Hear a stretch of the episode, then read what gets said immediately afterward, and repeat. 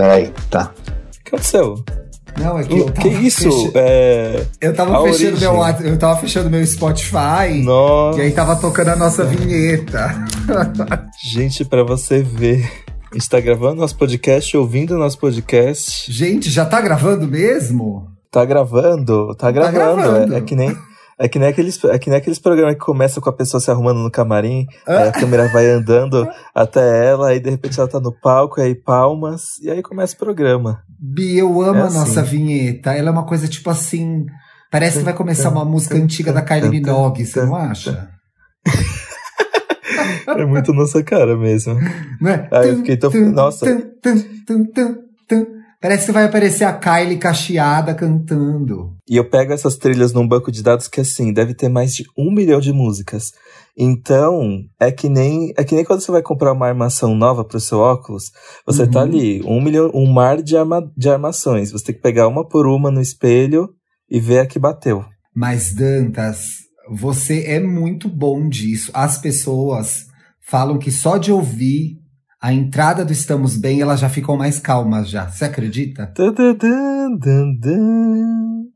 Eu sei, é, então, quando eu vou escolher trilha, eu fico tipo, eu, fi- eu visualizo o que as pessoas querem passar com o podcast, e aí eu me preocupo em a trilha já passar essa sensação do que vai ser ao longo do programa. É como que, isso. foi? Como que foi quando você estava escolhendo a nossa? Quais foram os atributos que você levou em consideração? É... Pink Money, arco-íris, close, lacração. Brincadeira. é. Não, eu imagino que são sempre umas gays finas, porém é, conscientes. Elas são finas, porém conscientes. Finas, E elas estão segurando conscientes, tipo um leves. drink. Exato, eu imagino a gente num- numa cobertura de um prédio no centro da cidade. Aí aqui tem uma mesinha com uns drinks bem de verão, assim, aquelas coisas feitas com aperol, é, o guarda-chuvinha. Aí tem uma piscina inflável do nosso lado, um flamingo. Aí as gays se unindo pra conversar sobre a vida. Eu vejo bem essa cena. E o nosso programa 100 vai ser gravado assim. Num, num skyline, já não, como se diz? Num rooftop. Não, cobertura. Cober- Sem, não, sem, Sem estrangeirismos. Isso. Gay, eu tava super ansioso pro programa dessa semana. O programa dessa semana é simplesmente eu. É simplesmente a minha essência, né? É Eu acho que verdade. se, se eu olho pro meu canto do meu quarto, eu consigo ver em um campo de visão pelo menos umas três coisas de Estúdio Ghibli aqui. É realmente uma parte muito importante da minha infância que eu estou trazendo aqui nesse podcast. Eles E- são os desenhos do estúdio Ghibli. Fala Ghibli? Fala, eu já procurei essa polêmica. Uhum. Fala Ghibli e fala Ghibli. Por quê? Por quê? Porque Ghibli é a pronúncia japonesa. Mas a palavra é de origem italiana, que é com Ghi. Então no Japão se fala Ghibli, mas eles pegaram uma palavra italiana que é Ghibli. Então, na verdade, as duas coisas tanto faz. Ah, então a gente vai continuar falando Ghibli, né? Eu gosto mais de Ghibli. É que nem aquela discussão, é GIF ou é GIF? Aí, É o GIF cara ou que é inventou- GIF? Então, o cara que inventou o GIF falou que é GIF. Mas ninguém comprou, entendeu? Ninguém Os fala gringos, GIF. não fa- os gringos não falam GIF? Não sei. Eu acho que os gringos falam GIF, viu? Posso estar inventando. A verdade é que a Netflix, há, há algum tempo, já uns dois, três meses, começou a disponibilizar grandes clássicos do estúdio Ghibli, né, na plataforma. Sim, eles começaram, eles foram por partes, né? Foi um processo que durou uns três meses. Acho que começou logo no começo da quarentena e aí foi, aí virava um mês e entrando mais, mais, mais. Eu acho que já tem todos no catálogo. E eu amei isso, porque reviveu, né? Reviveu a nostalgia, reviveu a animação, reviveu a curiosidade de pessoas que não conheciam, porque sempre foi uma coisa muito difícil de, de você achar para assistir. Ou eu baixava, ou eu comprava um box, um DVD, achava essas raridades assim. Verdade, era super difícil. Eu não sei se foi gravando um Wanda uma vez que eu falei que eu comprei o box 1 e nunca achei o box 2 dos desenhos. E eu sei que na Liberdade, para quem ouve a gente não é de São Paulo e não conhece, que é o bairro japonês de São Paulo, né? Da- onde, onde os, é, tem forte influência, tem restaurante, um monte de coisa. A Dantas bobeou, ela tá lá. Agora não, que estamos em isolamento social, É. vale lembrar. Dava pra comprar uns piratas lá na, na Liberdade também, né? Sim, aí você já comprava, já comprava o boneco, já comprava a camiseta, já comprava a touquinha, já comprava chaveiro, já comprava chinelo, já comprava toalha, já comprava os. A bicha entrava no metrô, era o Totoro fantasiada já, praticamente. É, inclusive, eu me lembro quando a gente tava fazendo aqueles pilotos que nunca foram pro ar, que eu falei, né, que o Sim. Totoro era o Mickey Mouse do Japão. Bom, e é confirmado isso, né, Bi? Eu que estive no Japão há três anos, é assim, tudo você esbarra no Totoro. Que pra mim, eu acho que eu não vi to- tantos desenhos do Estúdio Ghibli como você. Você viu mais coisas. Uhum. Mas que pra mim é um- uma das coisas mais fofas criadas pelo Estúdio Ghibli. Porque eu acho esse personagem icônico. O papel dele, o lugar de onde ele vem, eu acho muito lindo, eu acho muito poético. Sim. E aí, uma rápida introdução: o Estúdio Ghibli é esse famoso estúdio de animação japonesa que é mais conhecido pelos filmes do Hayao Miyazaki. O Hayao Miyazaki, eu acho que é o principal, é o principal diretor do Estúdio Ghibli. Nem todos os filmes são dirigidos por ele, mas os, com certeza os, Mas os mais, mais conhecidos famosos, e os né? mais aclamados são. Com certeza. E E eu tava vendo aqui que o estúdio, o estúdio Ghibli é mais novo do que eu imaginava. Ó, ele foi fundado em 85 sim, e já produziu 21 filmes. Sim, e, o, e te- existe toda a polêmica que em 2013, se não me engano, o Miyazaki veio com Vidas ao Vento e falou assim: essa é a minha última animação, eu aposentei. E aí ele mudou de ideia, voltou atrás e ele já tá fazendo uma nova animação, que eu não tenho muitos detalhes, mas ele voltou atrás e tá trabalhando, vai sair mais um filme dele. Ê! Pois é, as ghibleira, as ghibleira ficam em As festa. A minha primeira experiência. Você viu Vidas ao Vento? Eu vi, eu vi. É bem bonito, é bem diferente. Tipo, existe uma. Existe, eu acho que, três níveis de filmes dele pra assistir. Existem os filmes que são muito pura fantasia, assim.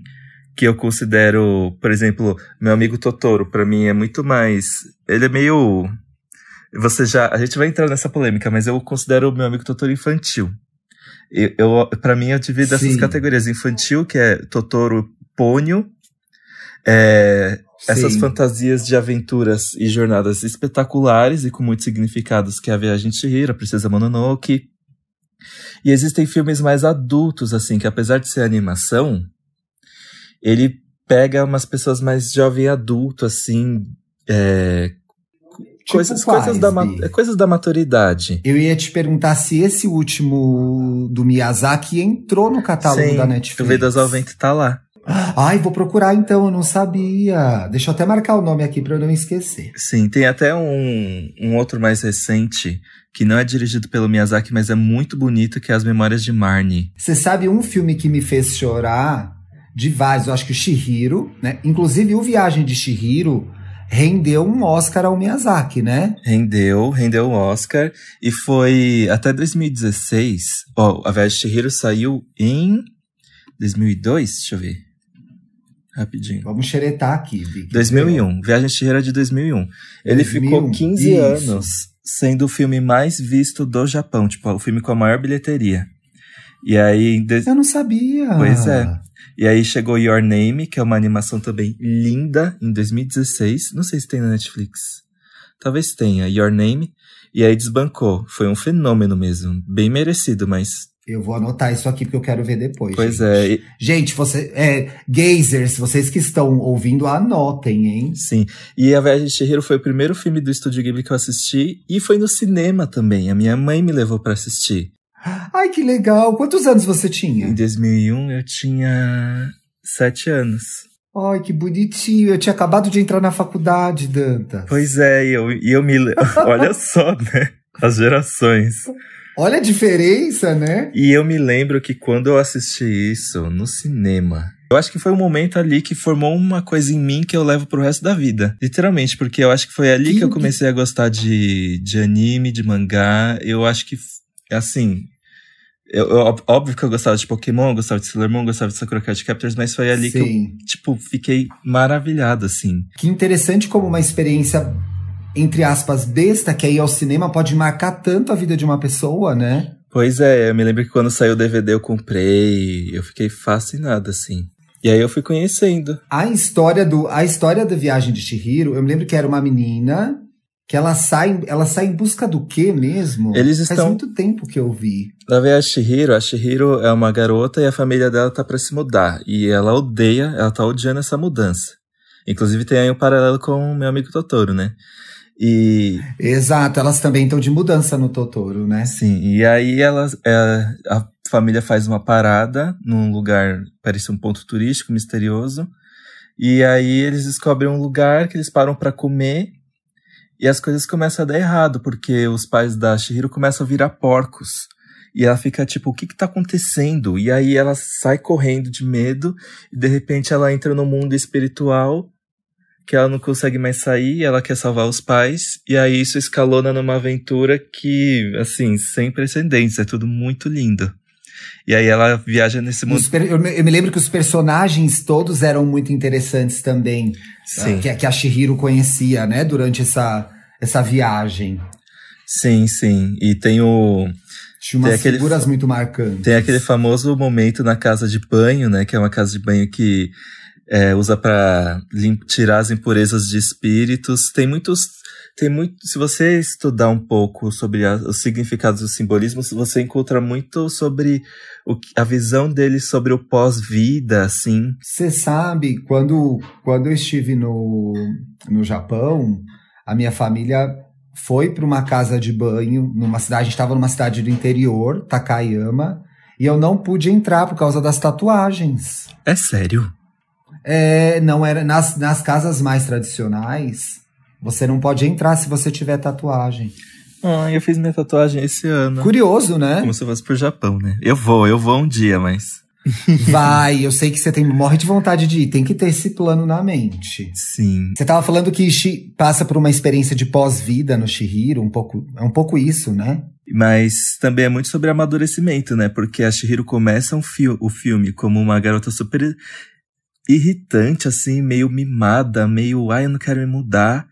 E ela tem uma. Ela é meio que obrigada a salvar os pais dela, se manter viva e meio que até ajudar todo aquele sistema fantasioso onde ela entrou. Interessante ver que essa narrativa, do pouco que eu vi do, do, do Estúdio Ghibli, os mais marcantes para mim foram Totoro, Shihiro e, e agora, recentemente, eu assisti o serviço de entregas da Kiki, que você falou que gostava muito. Eu falei, ai, ah, vou ver. Sim. Eu também gostei muito.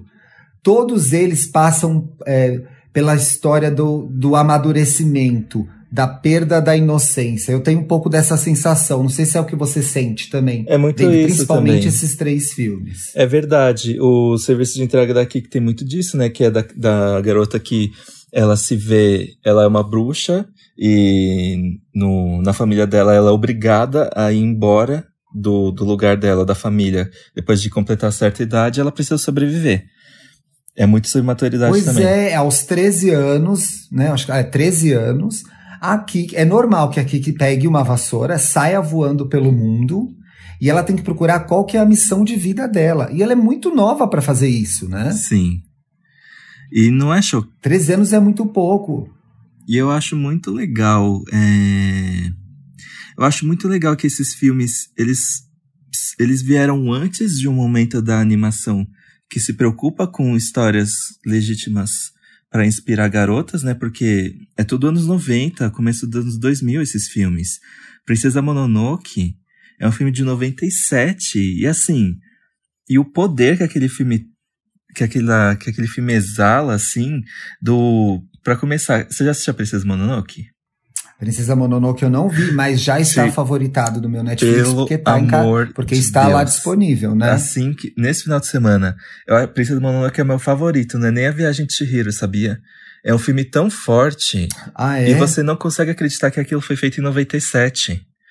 Porque a Princesa Mononoke, a, a, a personagem que representa essa, essa figura, ela é uma guerreira que ela faz parte, meio que ela é humana, só que ela faz parte de uma família de lobos, e existe uma vilã que ela representa meio que o, o a revolução industrial que está desmatando tudo. E, e é, tem meio que esse embate, toda essa discussão sobre proteção ambiental. Só que o que acontece? Ai, que legal! Até a vilã, a vilã não é 100% vilã. Porque você entende que ela tá ali por meio que vítima do machismo. E assim, quando você vai percebendo esses tons da história, você fica, mano, como assim? Isso, sabe? E você vê que as pessoas, assim como esses personagens, eles têm várias nuances, né? Ninguém é totalmente mal, ninguém é totalmente bom. Né? E eu acho muito legal é, apresentar para crianças essas animações, porque, ok, existem filmes que, assim, não, eu não recomendo muito para crianças, tipo Túmulo dos Vagalumes. Mas a maioria dos filmes existe uma camada é, óbvia de fantasia que atrai o público, mas ao mesmo tempo você termina o filme com uma mensagem bem bonita. Que foi um pouco o que aconteceu comigo quando eu revi meu amigo Totoro, que foi quando a gente começou a conversar sobre gravar esse programa, né? Eu quero que você me conte o que você absorveu, porque eu acho ainda que o meu amigo Totoro é muito é um pouquinho infantil para mim. Então, eu acho que é um filme de duas, de várias camadas, mas tem duas principais que é você vê esse filme como uma pessoa adulta e você vê isso como uma criança. Uhum. Eu não sei se a criança talvez, eu não lembro. A gente esquece quando a gente era criança, né? É. Eu me lembro de coisas, alguns highlights, mas assim, como a minha cabeça funcionava aos seis, sete anos, eu não vou me lembrar direito como era. Mas enfim, revi meu amigo Totoro. Eu tinha já revisto um pouquinho antes de viajar para o Japão. E aí entrou no Netflix, foi, a primeira, foi o primeiro filme que eu vi. Basicamente, gente, meu amigo Totoro é a história de duas irmãs, a Satsuki e a Mei, que elas são filhas de um professor. A mãe delas está doente, né, no hospital. É um filme que acontece no pós-guerra, num Japão rural. Tanto que o pai delas, que é professor, ele pega um ônibus para ir trabalhar. E essas duas meninas chegam nesse lugar novo, nessa casa nova. A mãe delas está doente, o pai delas está ali arrumando a casa, tocando a vida com a, com a mulher no hospital. E elas começam a explorar esse novo lugar, né? A Satsuki é a mais velha uhum. e a Mei é a mais nova. Eu não sei se a gente vai conseguir falar sobre meu, uh, meu amigo Totoro sem cair um pouco nos spoilers. Acho que a gente vai ter que entrar um pouco na trama do, do, do desenho, né? Ah, mas é um clássico. Eu acho que. Eu acho que já chegou no ponto de que a gente vai, inevitavelmente vai falar. Pois é, eu acho que assim, em, em, é, quem não viu também pode sentir vontade de ver por, por, essa conversa. E aí elas chegam nesse lugar, tem dois personagens muito importantes, que são os vizinhos, a Nani, que é a avó, que é uma senhora idosa, que eu acho que a May começa até a chamar meio de vó, né? E tem o Canta, que é um menino que é neto dessa senhora, da Nani. E eu acho engraçado que sempre a relação de menino e de menina nos filmes do Miyazaki, pelo menos nos que eu vi, ela é meio conflituosa, né? No, no serviço de entregas de Kiki, ela e o Kodori também ficam meio numa.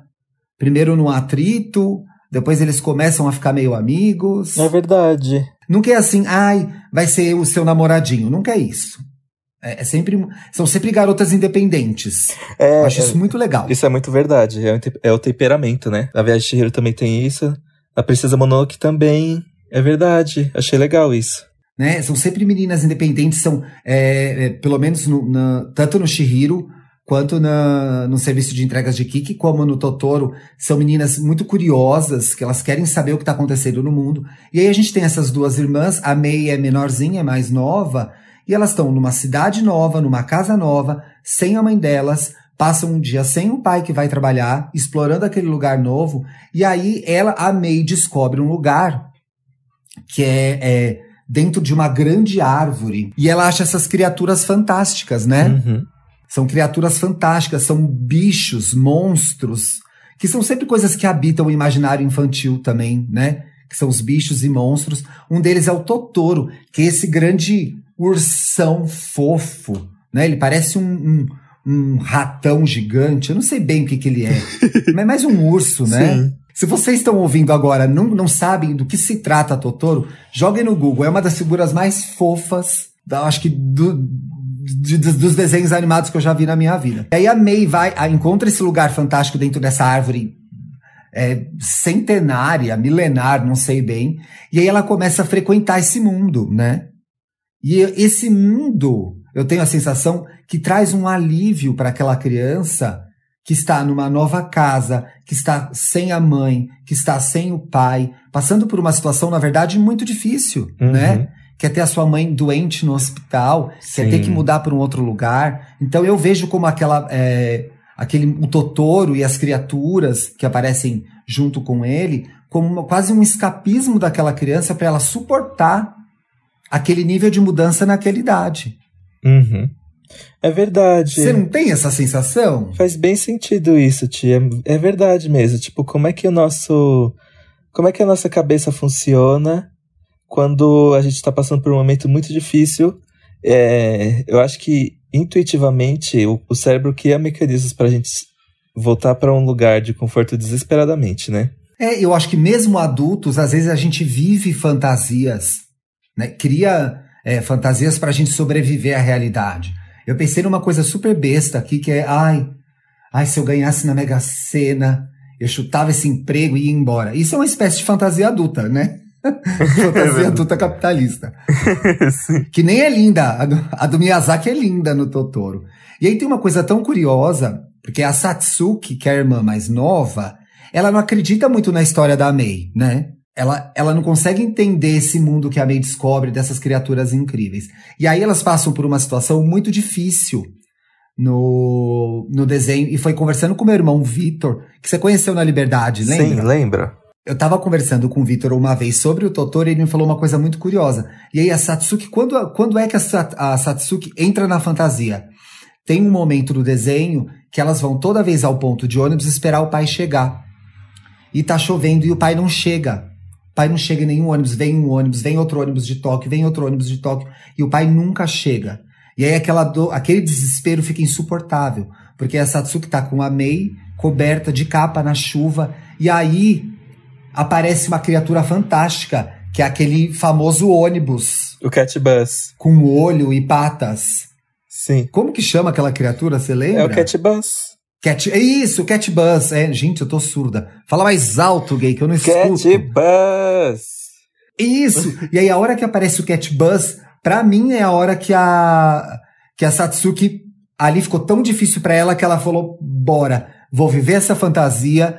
Ai, o Totoro é lindo, vou pegar o Cat Bus, porque não dava, né? O desespero, o desamparo, aquela dificuldade para duas crianças lidarem com aquilo. Eu fiquei muito com essa sensação Nossa, vendo o Totoro a última vez esse ano. Eu tô com o olho cheio de lágrima aqui, só de, só de, só de relembrar o filme agora com a sua interpretação que fez todo sentido, gente. Não é? Nossa, eu tô. E aí, se a gente para pra pensar, como que a gente fazia quando a gente era criança pra lidar com as nossas dificuldades, né? Pois é, eu tinha uma coisa muito. Eu nunca gostei de brincar de boneco. Mas Sim. tinha uma coisa que eu simplesmente. que eu fazia bastante. Que era simplesmente distorcer meio que os lugares que eu tava pra me imaginar que eu tô em alguma aventura, assim. Tipo, no meu quarto, eu imaginava que viravam coisas, Uhum. como se eu, eu fosse meu próprio personagem. E aí, quando eu ia pra um lugar, por exemplo, é, eu lembro que a minha, na casa da minha tia, tinha uma partezinha que era meio que um mato, assim. Um mato e tinha uma Sim. montanha. E eu gostava de eu e meu primo ir pra lá e meio que sair como se a gente fosse por uma aventura no meio da selva. E a gente fazia, soltava frases, tipo. Eu era, eu era um pouco assim mesmo. Eu meio que transformava onde eu tava num ambiente de fantasia. E aí parece que isso é só isso é só possível quando a gente é criança, né? Porque a gente consegue criar.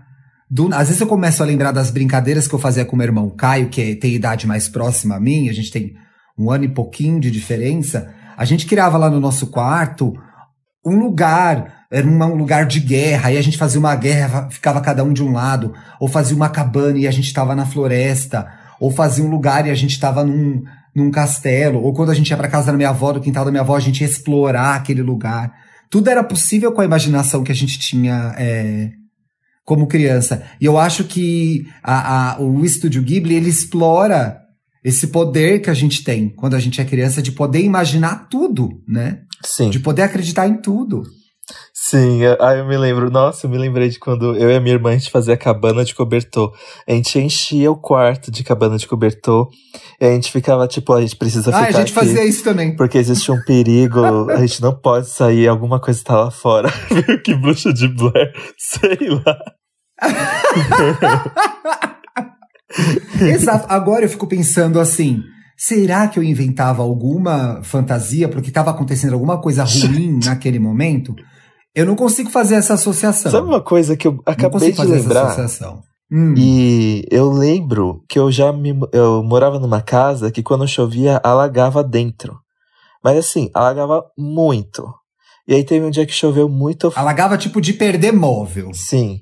E aí eu me lembro que teve um dia que simplesmente a sala tava virando um mar e não tinha o que fazer. Uhum. Aí eu me lembro que eu e a minha irmã, a gente subiu até o topo do sofá e a gente ficou fingindo que a gente tava, que a gente era capitão de um navio. Enquanto, enquanto a minha mãe desesperada pra tirar a TV, pra tirar não sei o que, a minha irmã, tipo, vamos lá, Carol, o mar. Criança, né? E eu acho que os nossos pais faziam isso com a gente também, para ajudar a gente a passar por aquilo, né? Sim. Eu acho que assim, pela, pela questão da criança viada, se parar pra pensar, eu imaginava coisas, eu acho, de criança viada, sei lá. Ai, que eu era uma princesa, ai, que eu estava num castelo, né? Que eu era uma cantora famosa, não sei. Eu acho que teve uma época que eu fantasiava que eu era os personagens da novela, né? Porque era aquilo. A minha avó assistia muito novela, só tinha uma TV na minha casa. Então a gente, por respeito, as crianças e os adultos que moravam lá, tanto meu pai quanto a minha mãe, obviamente a gente assistia as novelas da minha avó. Era o mínimo que a gente podia fazer para a pessoa mais velha da casa. Então, a minha, eu fantasiava essas coisas, porque tornava aquela experiência que era solitária de ser gay menos solitária, né? Na minha cabeça aquilo ficava muito legal, né? Eu me lembro muito também, meu irmão tinha os bonecos do Rambo, e aí tinha o Rambo, o Capitão, sei lá, o whatever, gente. Quem eu souber, conta pra gente depois, hashtag e aí gay, lá nas redes sociais. e o Rambo tinha uma mocinha, que era uma menina que era Ramba. Não sei o nome dela, de Ramba agora. E eu, brinca, eu brincava com a Ramba, eu fazia as roupas da Ramba de papel. Então, assim, era uma forma de eu extravasar aquele lado meu que talvez os adultos não entendessem, e eu também não entendia que era diferente na época. Uhum. Então eu fazia lá minha ramba, fazia uma roupinha nela e ficava brincando com meu irmão, entendeu? Eu era a ramba, ele era o rambo, e eles eram um casal e tal. Então eu acho que a gente procurava essas coisas para tornar tudo me menos difícil, né? E até menos chato. Sim, eu, eu imaginava muito a minha carreira como diva pop também. Eu fazia muito isso. eu me lembro que quando saiu o clipe de Lady Marmalade, eu fiquei assim, o quê? Lady Marmalade, ah, como eu sou como eu sou anos 90, né? Já é o da Pink, já é o da Cristina Aguilera. Eu, fica, eu, eu lembro que eu vi sim. aquilo e fiquei, o quê? Eu quero viver esse negócio. Gampas a gente teve o segundo, a gente teve o segundo momento desse programa gap de gerações, que eu já estava na balada na época dessa música. Você dançou Lady Marmalade na balada. Sim, e era assim, a gente tinha uma coisa muito legal com Lady Marmalade, que era, saíamos quase sempre quatro amigos, às, às vezes três, às vezes quatro. Começava essa música, a, a primeira pessoa que grita, que, a primeira pessoa que gritasse Cristina era a que dublava a Cristina. Os outros eu ter que dublar as outras. Ai, que divertido. E as outras A dublagem da Cristina era muito mais é, legal, o lip sync, Era muito né? causadora. Ela, hey! Porque hey. tinha um Mama, é. Então, alguém tinha que gritar Cristina primeiro. Quem, quem gritasse Cristina primeiro era que ia dublar a Cristina naquela hora. Ai, que perfeito. Você sa sabe que essa semana eu vi o serviço de entregas da Kiki e achei muito curioso que ela é uma bruxa, tem uma vassoura, tem um gato. E aí é gozado, né? Porque isso veio antes de Harry Potter, uhum. mas é difícil de não associar com Harry Potter, que virou esse fenômeno tão gigante, né? É verdade. Para mim, eu acho que para mim a primeira imagem de bruxa foi Sabrina, da Nickelodeon. Inclusive, nossa, eu lembro quando eu vi a Sabrina da hum. Nickelodeon, eu queria muito ser um bruxo, assim. E, e eu. Ai, tia, eu comecei a lembrar tanta coisa. Eu me lembro que quando, na época da escola, eu tinha. Eu tinha poucos amigos, né? Eu acho que eu contaria nos dedos, assim. Os que eu mais lembro eram o Herbert e o Victor. E a gente tava muito na febre do Harry Potter, né? E aí a gente começou. A gente começou a fingir que a minha escola era muito grande. Gente, escola católica é sempre assim.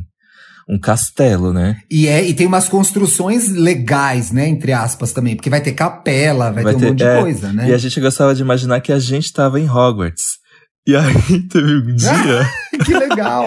Teve um dia que eu, a gente falou assim: nós vamos fazer uma poção polissuco. Poção polissuco é aquela, é aquela poção que você se transforma na pessoa. Eu cortei o cabelo de uma Sim. menina, assim, ela. Eu achei que ela não ia perceber, né? Mas eu cortei o cabelo de uma menina pra, Aham. passar, pra jogar na poção. Ela percebeu e eu fui Você pra cortou de diretoria. verdade? Eu cortei de ver, eu passei a tesoura no cabelo dela. Aí ela percebeu e eu fui pra diretoria. E pra explicar que eu só queria fazer uma poção polissuco, poxa. A, a, a diretora nunca ia aguentar, né? Nunca ia entender, E pior é aliás. que nem deu em nada, porque eu era tão. Eu era tão inocente. É, as Imagina pessoas. você tivesse uma criança tão linda. Pois é, aí eu lembrei desse momento de, de escapismo da dura realidade, que era eu sendo É, vítima de bullying na essa escola. semana você postou uma foto no Instagram que era um monte de brinquedo. O que que era aquilo? Era da recreio. Eram os brinquedos da recreio. Ah, era uma criança recreio, né? Sim, mas eu não, eu não brincava. Tipo, eu gostava de bonecos mais pra colecionar do que pra brincar. Aí eu deixava eles expostos no meu quarto. É assim até hoje, né, na verdade. Na verdade, é até hoje, né, gente? Já não, brinca, já não brincava pra não estragar com os brinquedos, olha. Exato. Nossa, eu me lembro que meus pais me deram um, um Power Ranger que vinha numa moto muito chique, assim. Eles ficavam passados que eu não brincava. Eles me deram um brinquedo caríssimo que eu deixava exposto assim no meu quarto. Eles não entendiam. Eles ficaram bravos que eu não brincava com ele. E em casa era muito diferente, porque assim, era eu e meu irmão, depois nasceu o Vitor, né? Que é bem mais novo que a gente. Minha mãe, a frase da minha mãe era: Eu não compro mais nada pra vocês, vocês destroem tudo. Brincava duas vezes, já tinha quebrado todo o brinquedo já. Eu tinha um primo que era assim. E aí eu lembro que eu dei um carrinho pra ele. A, a- meus pais deram um carrinho pra ele que era aqueles carrinhos que se autodestruía pra depois voltar. Sabe?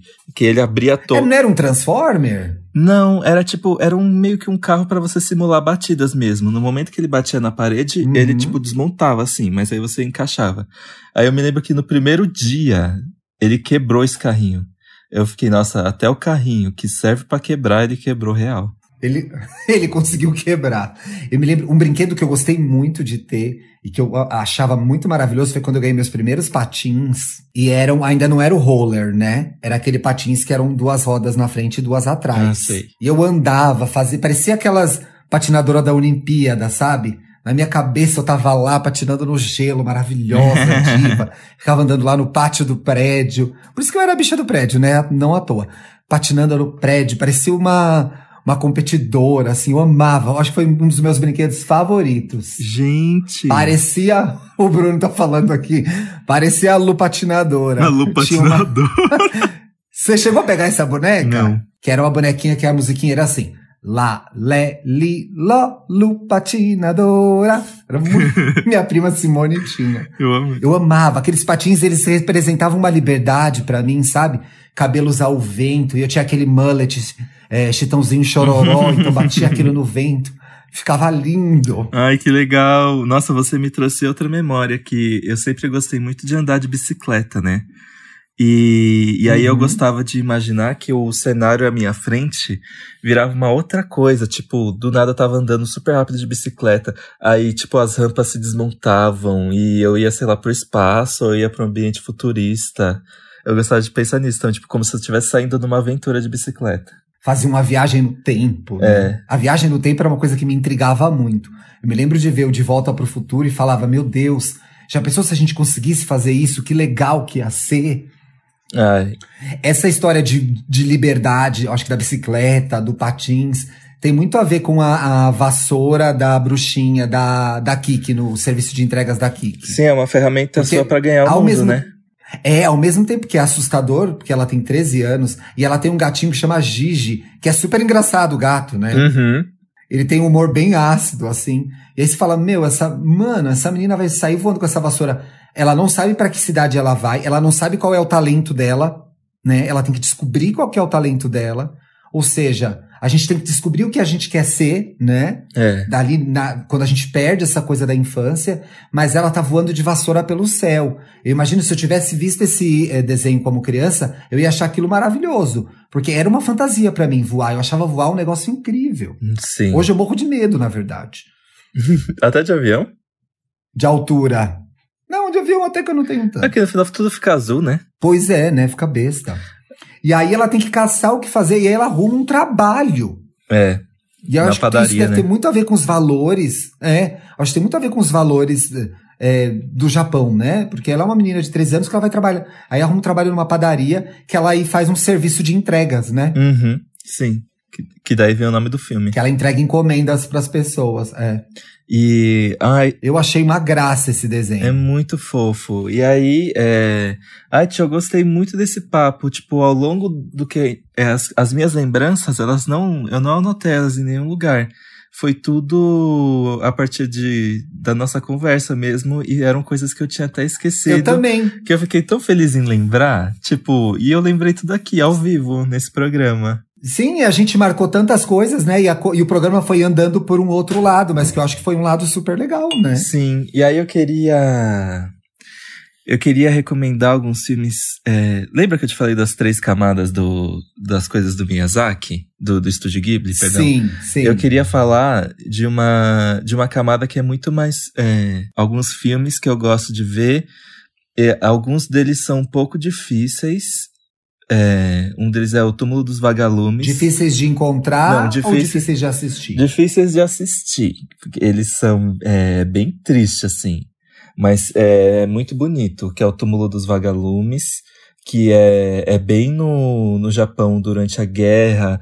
Tem um pouco do, da questão nuclear, é, o que acontece depois. É, é bem assim, é bem adulto. As coisas às vezes dão errado. Esse você sabe se tá na Netflix? Ai, não tá, e existem matérias já dizer, reclamando que não tá, ó. Ai, eu não vou nem então. Que pena, vocês vão ter que. Mas olha, eu já dei aqui. A leve pesquisada que eu dei, dá pra, dá pra achar esse filme, gente. Olha. olha que eu nem sou bom de fazer isso. dá pra achar o filme, sim. Qual que é a história? É uma história na guerra. A história do filme é depois do fim da Segunda Guerra Mundial. E assim, Segunda Guerra Mundial, devastação. Japão, é, bomba nuclear, sabe?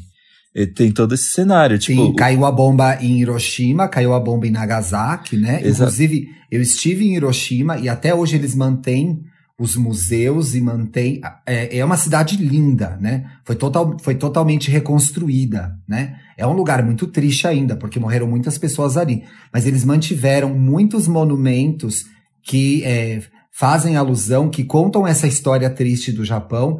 E assim, é um dos lugares. Eu fui a poucas cidades do Japão, mas é um dos lugares mais emocionantes que eu estive lá. Assim, é muito triste ver tudo aquilo que aconteceu, né? É, é, entrar no museu da bomba é um negócio terrível, assim. Sim. E, e aí o que acontece? É, Japão, né, aliado, aliado do, da Alemanha, Da ficou, Alemanha. ficou devastada. E, e é muito tipo. E não é sobre a guerra, mas sim sobre, infelizmente, as pessoas que sofreram com a guerra. É, tem essas duas crianças que elas estão lá na cidade delas e de repente um bombardeio. A cidade delas é bombardeada. E assim, elas estão. Elas estão sem pai e sem mãe, tipo, por perto. Então, elas entram num abrigo, Uhum. elas não sabem o que aconteceu com os pais dela. Posteriormente, eles descobrem que a mãe tá doente e tudo mais. Mas ah, as duas crianças, elas se encontram numa situação de rua. É, é assim mesmo, tipo, elas não têm pra onde ir, elas não podem mais contar com os pais delas. E, e aí é tipo, como vamos sobreviver? É meio essa a história do Tom. Nossa, Dantas, vou querer, vou querer ver, vou querer ver. É, vou querer nossa, tia, é nível. tava- Você já assistiu Dançando no Escuro? Então, a gente teve essa conversa, não no podcast, que bom que você trouxe, porque a gente teve essa conversa em outro momento. Eu até hoje não vi dançando no escuro, porque eu tenho medo de, da tristeza que eu vou sentir. Então, é. Porque assim, eu conheço pessoas que não são sensíveis a esse tipo de coisa e quase morreram vendo esse filme. Então eu fujo desse filme até hoje. É, é tipo, é nível Dançando no Escuro de. Você não consegue nem enxergar a tela, assim, você soluça de verdade. Você tem que se permitir a sentir as coisas nesse filme. É bem pesado. Mas aí você descobriu por quê, né? Não, não tá na Netflix. Pois é, Bi, enquanto você estava contando a história do túmulo dos vagalumes, eu, aliás, o nome já, já diz muito, né? Que interessante o túmulo dos vagalumes. Fiquei com muita vontade de ver. Boa dica, Bi. Eu fui xeretar aqui, tem uma matéria no Omelete contando que em 88, 1988, o estúdio Ghibli lançou o Túmulo dos Vagalumes e lançou Meu Amigo Totoro.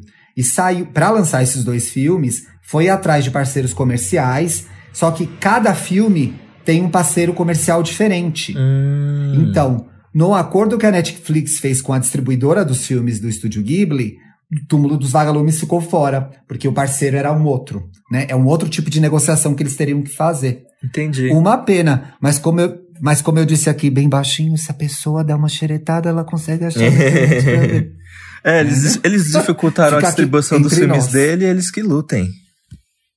É. Você ia falar de outra camada, não ia? De, de, não, de filme? Aí, continuando essa, tem Vidas ao Vento, que é muito boa. Tem Memórias de Ontem. Memórias de Ontem é um filme muito bom que fala assim: é, você, tem um seu, você tem um sonho quando você é adolescente e quando você é criança. E, e aí você vira adulto e você percebe que as coisas não são bem assim. É, e isso acontece hum, com a hum. personagem principal. Que é meio que acontece, né? É, é o que acontece com a vida real. Mas aí, aí a personagem principal, ela volta pro, pra cidade dela da infância. E ela começa a pensar, tipo, meu, será que as decisões que eu tomei hoje estão, são certas? Será que eu deveria ter corrido atrás dos valores que eu tinha quando eu era mais nova? Existe... É, Gente, e aí ela começa. Mas isso é muito verdadeiro, né? Sim, e aí ela também começa, voltando nesse ambiente familiar, ela começa a lembrar de eventos, experiências e traumas passados que ela fica tipo, meu, é por causa disso que eu fiz tal coisa e por causa disso eu tô aqui onde eu tô agora. E talvez eu esteja infeliz e eu acho que eu precisava cutucar essa ferida. Não é legal uma animação do Estúdio Ghibli que traz essas coisas? Memórias de ontem. Sim, você fez uma. É, Memórias de ontem, você fez uma associação com o processo de terapia? Não parece um pouco? Muito, muito. É, é muito sobre saúde emocional também. É você retroceder para você identificar coisas que você faz e não gosta em você. Eu acho que cada vez que a gente inicia um novo ciclo, um novo ciclo na nossa vida, a gente tende a olhar para trás. O legal é olhar para frente mas também olhar para trás e ver as coisas que ficaram ali e como essas coisas te trouxeram até o lugar que você está hoje, né? Sim. Acho que é um processo natural na nossa vida, isso acontece mesmo. É. Mas não pode ter arrependimento, né? Não. E, e aí, além disso, tem é, Posso Ouvir o Oceano, que é simplesmente o Estúdio Ghibli fazendo o filme que é. Qual é o nome daquele gênero, Ti? Que é tipo. É, não sei o que of Age, Down of. Coming of Age. É um gênero chamado Coming of Age, que é muito comum, assim, em, em filme, filme alternativo. Sabe, é, é meio que você acompanhar a vida comum de personagens e perceber como é que eles amadureceram, assim. São filmes me jovem. Ah, entendi. Por isso a comparação com Boyhood, né? Que é o do Richard, é, do, do Linklater, que vai acompanhando a vida do menino até ele crescer. É uma subcategoria de filmes que é, é, meio que quando você tá ali entre seus 17 e 18 anos e, as, e coisas novas vão acontecendo. Ó, eu citei aqui Boyhood, é um Come of Age. Call Me By Your Name é um Come of Age. Com Amor Simon, Come of Age. Adorava esse mulher. Ai, Bi, mas acho que... Lady Bird. Coming of Age... Porque Coming of Age é tipo amadurecer, né? É, são filmes sobre amadurecimento. Lady Bird é um bom exemplo. E, eu e é um excelente filme também, para quem não viu, viu? E eu posso ouvir o Oceano, é isso. É, acompanha a vida de três pessoas, três adolescentes que estão prestes a se formar, eles estão no ensino médio da escola. E aí rola paixão, rola ciúmes, amizades terminam, amizades voltam por causa de garotas. É... E aí rola, tipo, ah, enlouqueci, quero sair dessa cidadezinha aí pra Tóquio, vem comigo. Tipo, é tudo muito do calor do momento, no, no calor do, dos hormônios, assim, sabe, da puberdade. E, e aí termina com Sim. eles chegando na faculdade e refletindo sobre tudo o que aconteceu naquelas épocas. E é bem engraçado, tipo, Cê... porque não é nada fantasia. As pessoas criticam, inclusive, Eu Posso Ouvir o Oceano, porque elas ficam assim, como que um filme desse estúdio é tão comum? Mas é bem bonito.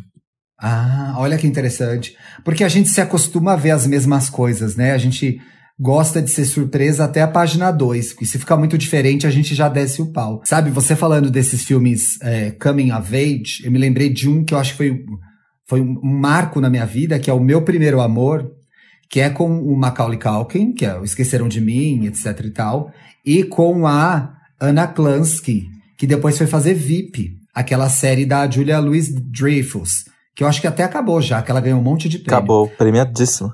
E isso, e, e, é maravilhoso. Eu não terminei, eu fui, acho que até a terceira temporada. Quero terminar, tá disponível lá na HBO. E o meu primeiro amor, quem não viu esse filme, eu vou contar a história do filme agora, tá? Porque isso vai ajudar a entender a experiência. Você já viu esse filme? Não, nunca vi. É o filme com o Macaulay Culkin, com a Anna Klansky. E aí eles são. Tão, tem, estão vivendo ali meu primeiro amor. São duas crianças. Esse filme é de 91, eu tinha 9 anos. O Macaulay Culkin morre no final. Oi? Ele é alérgico ele é picado, e ele é Chocado. picado por abelhas. E assim, é o primeiro filme que eu me lembro de chorar copiosamente. Porque foi muito triste. Foi Gente. muito triste, né? E aí ficou, para mim ficou muito associado com essa experiência de amadurecimento, sabe? Eu fiz, ai. Sabe por essa eu não esperava? Aham. Deu aquela facadinha no coração, eu, ah! Eu acho que foi um, um desses filmes dessa categoria Coming of Age, que foi o momento que me marcou. Foi assim, eu me lembro, eu estava vendo na minha casa esse filme, devia ser um domingo, como é que chamava o negócio lá? Tela quente, aquelas porra que chamava da Globo que temperatura máxima, sei lá o que que era. Tá, sessão da tarde, não sei. E aí foi muito triste, eu carreguei essa memória comigo por muitos anos assim, porque de fato foi totalmente inesperado para mim. E você acredita que eu nunca mais consegui ver esse filme? Porque ele tá num lugar que me que é de tristeza para mim. Ali eu aprendi uma coisa que a vida era triste, sabe? Vendo um negócio daquele. Tia, eu amei a indicação. Eu vou assistir. Quero que também que você assista a Túmulo dos Vagalumes e os outros que eu indiquei e, e compartilhe comigo, porque foi Sim. principalmente Túmulo dos Vagalumes, que é bem chocante.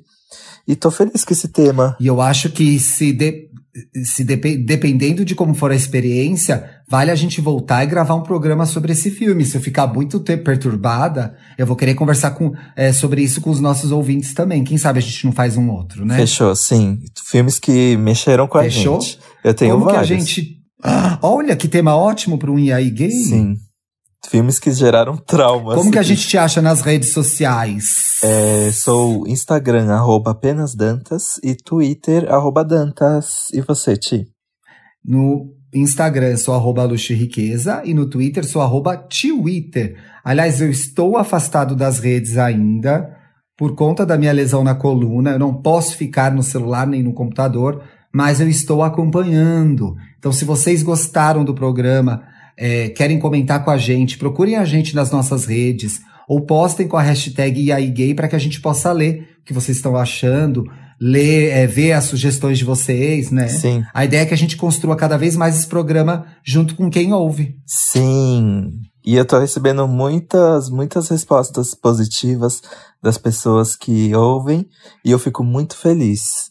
Eu também, eu tô muito empolgado pra gente fazer os próximos mil programas, porque a gente já fez quantos? 10 agora? Esse é o décimo. Ah, E olha, chegamos ao levantou 10. aqui hoje uma mensagem. Uhul. O Thiago levantou aqui uma, uma mensagem sobre uma possível live. Vamos combinar.